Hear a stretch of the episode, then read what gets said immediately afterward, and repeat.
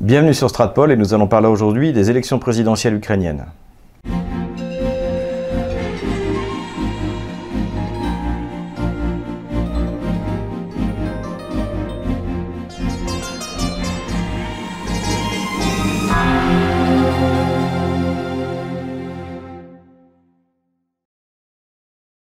Comme nos éditeurs le savent sans doute, eh euh, à la fin du mois de mars, le 30 mars, auront lieu les euh, prochaines élections euh, présidentielles ukrainiennes.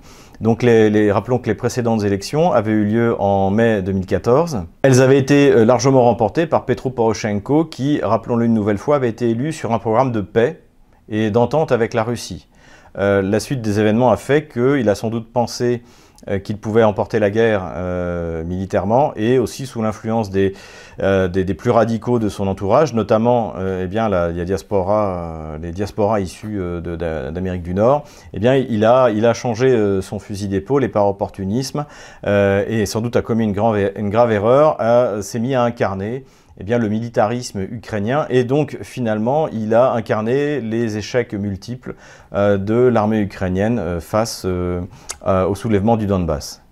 À peine plus d'un mois des élections, on peut dire que trois candidats sont, sont, encore en lice, sérieusement en lice, et peuvent emporter cette élection. Il s'agit donc du président sortant Petro Poroshenko, il s'agit de Yulia Tymoshenko, et il s'agit euh, de, l'acteur euh, euh, Vladimir Zelensky, donc qui était un acteur de, comédie ukrainien, qui a notamment fait, sa, célébrité sur la chaîne de, l'oligarque Igor Kolomoïski, qui a priori est d'ailleurs un, de ses principaux soutiens, donc la chaîne de, télévision Adine plus Adine. Il est très difficile de faire un pronostic précis, notamment parce que les instituts des sondages se contredisent assez souvent. Euh, cependant, ce qu'il ressort de tous ces instituts, c'est que euh, aujourd'hui, celui qui arriverait en tête du premier tour, eh bien, c'est Vladimir Zelensky. Cela traduit en fait sans doute un, ras-le-bol d'une partie de la population ukrainienne de retrouver les mêmes têtes euh, depuis, euh, depuis 25 ans et, euh, et, donc de vouloir un peu sur le modèle euh, français macronien de voir une tête nouvelle, même si en fait c'est de la même manière qu'Emmanuel Macron est en fait issu du vieux monde, eh bien Zelensky est lui aussi issu du vieux monde, notamment en tant que marionnette de, l'oligarque Igor Kolomoïski qui cherche à prendre sa revanche sur Petro Poroshenko et euh, surtout euh, sa revanche en général, puisque bien qu'il a financé Maïdan, eh bien il a énormément perdu dans, ses parts donc, et son influence dans le, dans le commerce gazier. Nous en avions parlé dans une de nos vidéos il y a, il y a déjà presque 5 ans. Euh, et également, euh, il a perdu sa banque, Private Bank, euh, après de, nombreuses malversations et qui lui font d'être dans le, collimateur du Fonds monétaire international. Ajoutons qu'en plus de tout ce qu'il a perdu dans l'Ukraine actuelle, tous ses actifs en Crimée ont été confisqués pour compenser le fait que Bank ait volé les dépôts des habitants de Crimée, justement, au sein de cette banque. La deuxième candidate, qui est bien connue à la fois des Ukrainiens, mais même finalement des Occidentaux, est Yulia Tymoshenko, donc qui est un, vétéran de la vie euh, politique ukrainienne, puisqu'elle a commencé sa carrière politique à l'époque de l'Union soviétique, hein, comme membre du, Parti communiste. À l'époque, elle était, elle était brune, et euh, elle, est, euh, elle a été très influente. Notamment, elle a réussi à, à gagner énormément d'argent en contrôlant euh, le, commerce du gaz en Ukraine. C'est ce qui lui a valu le surnom de princesse du gaz. Et elle a eu une carrière politique assez euh, mouvementée. Elle a, bénéficié de la première révolution orange, donc à l'époque où euh, le président qui a été élu était Yushchenko. Elle a été son premier ministre et elle perd, c'est elle qui perd face à Yanukovych. Euh, lors de l'élection présidentielle. Yanukovych euh, comprend que Yulia Tymoshenko est son adversaire principal et tente en fait de l'écarter, de la pousser à l'exil en l'accusant d'abus de pouvoir pour avoir signé un accord avec la Russie euh, au moment d'une des, crises du, gaz qui ont secoué, l'Ukraine euh, en 2009, euh, et bien d'avoir signé un accord avec la Russie qui, qui permet de sortir de cette situation. Et donc Yanukovych accuse en quelque sorte Yulia Tymoshenko de collusion avec la Russie. À l'occasion du triomphe de, donc de Maïdan, eh bien, Yulia Timoshenko euh, est libérée de prison et euh, elle arrive d'ailleurs au moment de Maïdan euh, en fauteuil roulant sur, sur, sur le Maïdan et là elle est copieusement sifflée par, par les, activistes qui en fait la considèrent encore une fois comme un vétéran de l'ancien monde et ne, ne, lui reconnaissent pas le, le, droit de pouvoir se revendiquer de Maïdan. Alors Yulia Tymoshenko suscite soit l'admiration et la passion euh, en Ukraine, soit un rejet. Et il est difficile de dire euh, si elle peut l'emporter ou pas. Ce qui est sûr, c'est que de tous les candidats à l'élection présidentielle, elle est euh, sans doute la seule à avoir suffisamment de caractère si elle arrivait au pouvoir pour pouvoir imposer les accords de Minsk, pour que l'Ukraine respecte les accords de Minsk. Elle serait capable également de reprendre langue avec Vladimir Poutine pour essayer de résoudre justement la crise gazière et obtenir ainsi finalement euh, une baisse des prix du gaz, euh, ce, que, ce, qui est, euh, ce qui est essentiel pour, pour la survie non seulement de l'économie ukrainienne, mais de la population ukrainienne. Le troisième candidat est bien sûr Petro Poroshenko. Lui, donc c'est pareil que Yulia Tymoshenko. Certains sondages le donnent en deuxième, d'autres en troisième, mais il n'est loin d'être certain de, de pouvoir l'emporter au premier tour et de pouvoir être présent, présent au second tour. ça, reste, ça reste la grande inconnue. Petro Poroshenko a très mauvais bilan, puisque comme je l'ai dit en introduction, eh bien, il a choisi d'être, euh, d'avoir, euh, une politique dure vis-à-vis de la Russie, où il a tout perdu. Euh, les résultats économiques sont catastrophiques. L'accord d'association a juste permis à la population ukrainienne de s'enfuir, donc la, la population, les forces vives du pays, de s'enfuir. Hein, 2 millions de, de travailleurs immigrés essentiellement en Pologne, 2 à 3 millions immigrés euh, en Russie. Et, tous ces gens-là qui, euh, en Russie, de toute manière, ne pourront pas voter, puisque ça, c'est une décision du gouvernement. Ce qui, d'ailleurs, en passant, euh, rend l'élection absolument très peu légitime, hein, puisque donc il y aura 3 millions de travailleurs en Russie qui ne pourront pas, qui ne pourront pas, voter. Il y aura entre 2 millions et demi et 3 millions de d'habitants euh, du Donbass qui ne pourront pas voter. Et on sait que c'est les gros bataillons justement des, euh, forces euh, russo-compatibles en Ukraine, sans compter que le Donbass occupé par Kiev, lui aussi a priori aura un accès restreint au bureau de vote.